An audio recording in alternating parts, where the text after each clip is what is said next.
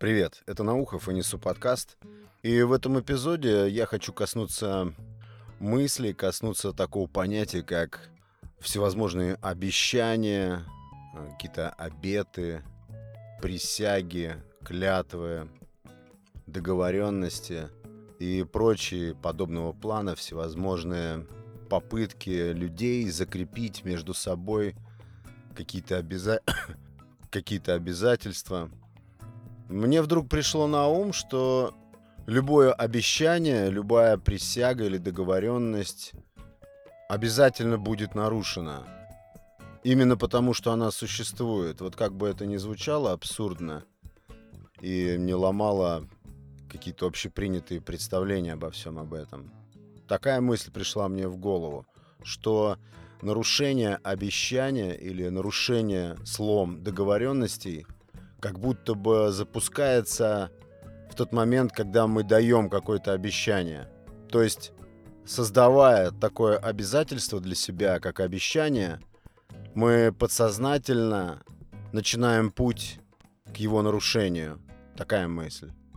Вообще, в последнее время я насобирал какое-то существенное количество подтверждений тому, что нарушаются любые обещания.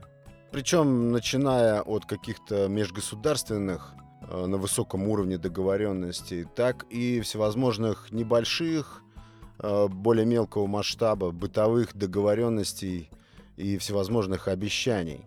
Я стал думать об этом, почему так происходит, что это за механизм такой, что это за социальный феномен вообще, обещания. Да, я понимаю, есть какие-то юридические нормы. Иногда некоторые клиенты по моей основной работе требуют, к примеру, договор. Это все понятно, бумажная волокита, печати и так далее. Но у меня всегда один аргумент им, что если я, к примеру, человек недобросовестный, то ни слово мое, ни ни документально заверенные наши какие-то э, с ним взаимосвязи абсолютно ничего не гарантируют. Ни в том случае, когда я устно что-то гарантирую, ни в том случае, когда, когда мое обещание заверяется документально. Все это ерунда. Э, мне кажется, что любые обещания будут разрушены. Потому что обещание — это тяжело, это, это бремя, которое мы на себя возлагаем, часто может быть под давлением обстоятельств. И самое интересное, что, как я думаю, мы даем обещания в те моменты, когда мы реально хотим его дать, когда мы реально хотим кого-то в чем-то заверить. Но потом проходит время, идут годы, меняется взгляд, меняется отношение, меняется... Вообще все регенерируется. И самое главное, какие-то обычные перемены происходят в сознании, в восприятии, и ты просто меняешь отношение к тому пункту, обещания по которому ты давал. И, соответственно, обещания очень легко аннулируются любым человеком. Я думаю, что каждый из нас здесь нарушал какие-то обещания. Не думаю, что среди нас найдется человек, который строжайшим образом держит все данные им слова, обещания. Я никогда в это не поверю.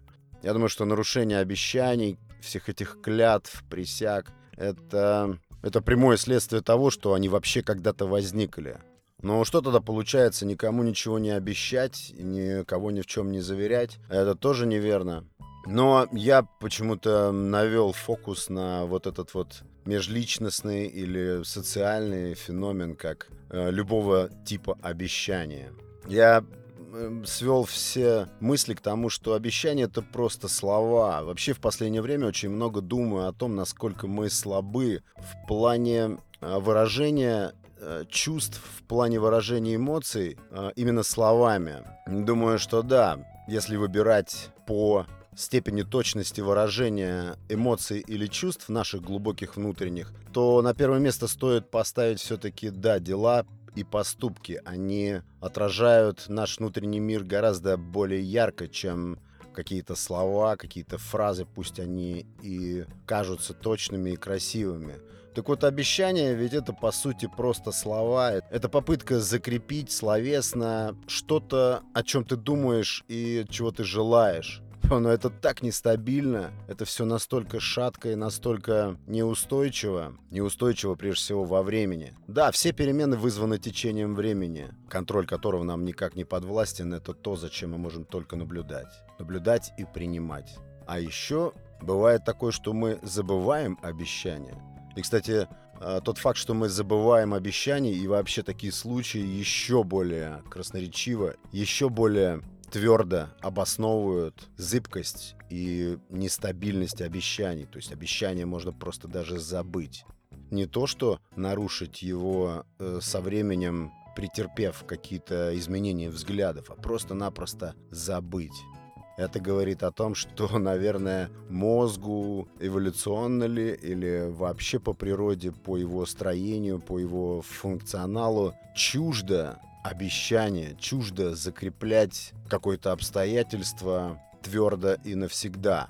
Еще кажется, когда мы обещаем, вот сам момент, когда мы произносим любого рода обещания, в этот же самый момент какая-то часть нашего сознания или подсознания автоматически запускает процесс мины с часовым механизмом до момента нарушения обещания или до момента, когда мы его перестанем сдерживать и нарушим. Это как закон единства борьбы противоположности. Это откуда-то из такой книжной философии научной, что противоположные вещи всегда находятся по соседству и дополняют друг друга, либо исключают, но не существуют друг без друга. Так и здесь. Обещание, согласно этой теории, автоматически притягивает его нарушение. Ну так нет, это я просто размышляю. Может быть, может быть все и не так. Я думаю, что обещание это такой капкан, в который человек, давший обещание, рано или поздно сам попадает. По крайней мере, об этом говорят наблюдения, об этом говорит практика. Реальные факты, факты того, как люди легко снимают с себя обязательства, легко отказываются от обещаний, нарушают их, обнуляют, потом дают новые обещания и снова их нарушают.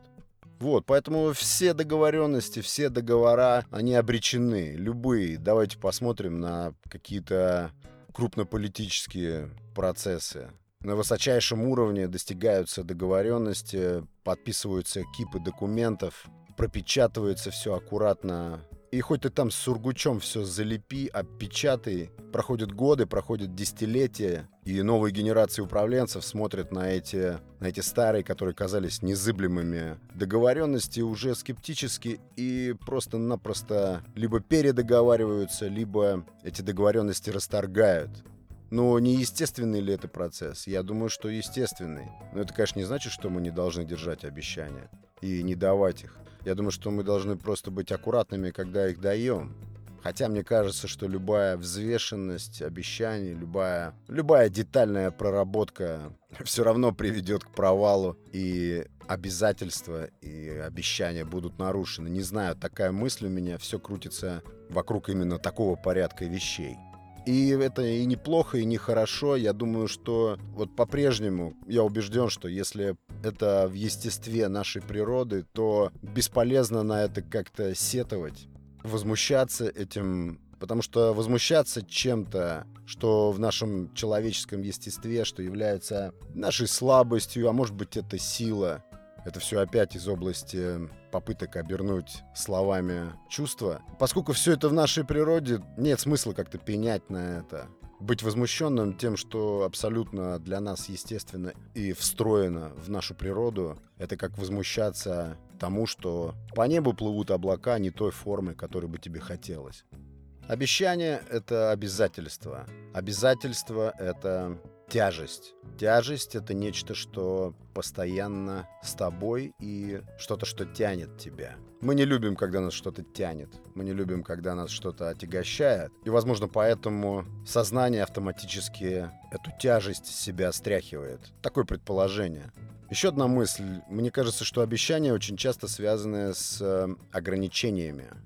Ну да, конечно, если ты себя чем-то обязываешь, соответственно, ты себя ограничиваешь. Это факт. А ограничение, в свою очередь, также штука тягостная, штука, которая также подсознательная или на уровне сознания тебя сковывает. А дальше все просто. Ограничение создает давление, и нарастающее давление ждет чего?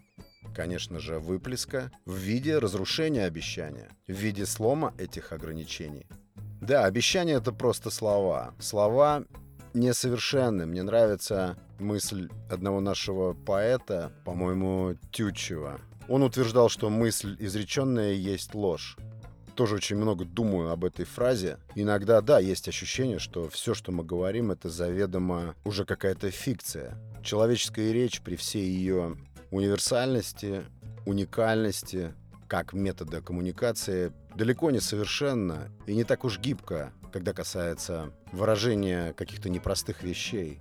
Поэтому обещания, если проводить аналогию, например, с шахматными фигурами, обещания лично мне напоминают пешки. То есть те фигурки, которые мы выставляем вперед.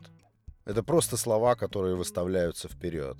Но самые важные фигуры, мощные фигуры, это те вещи, которые никогда не познаешь. Ты просто не можешь их выразить и никогда не расслышишь их, не разглядишь, не увидишь в другом человеке, я так считаю. Хоть три жизни живи.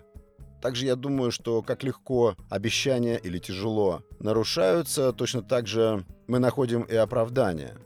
Всегда подыщем себе нужное количество аргументов, чтобы оправдать себя в нарушении обещаний. Эти оправдания можно отыскать еще до нарушения обещания. Это еще один такой интересный смысловой социальный феномен. Что, кстати, еще раз подтверждает, что путь к нарушению обещания начинается в момент, когда мы его даем. Особый случай, когда люди дают обещания, еще толком не понимая, как будут их соблюдать, как будут их держать. И дают такие обещания для того, чтобы поселить в ком-то надежду, чтобы дать кому-то в чем-то уверенность. Это еще одна большая человеческая патология, еще один глобальный изъян. А может быть не изъян, опять же, если все это естественно, то почему мы должны называть это словом изъян? Потому что изъян это недостаток, ну, это мы сейчас тут договоримся, конечно. Но если все вести, опять же, к тому, что наш мозг формировался в духе а, борьбы за выживание, то я думаю, что и обещание — это стремление выжить, и нарушение обещания также по этой же цепочке ведет к этому инстинкту. Такие мысли. Друзья, огромное спасибо за внимание, спасибо, что дослушали, если дослушали. Спасибо всем присоединившимся к подкасту. Подкаст выходит по субботам и вторникам. Это был Александр Наухов и Несу подкаст. Подписывайтесь, подпитывайтесь. Пока.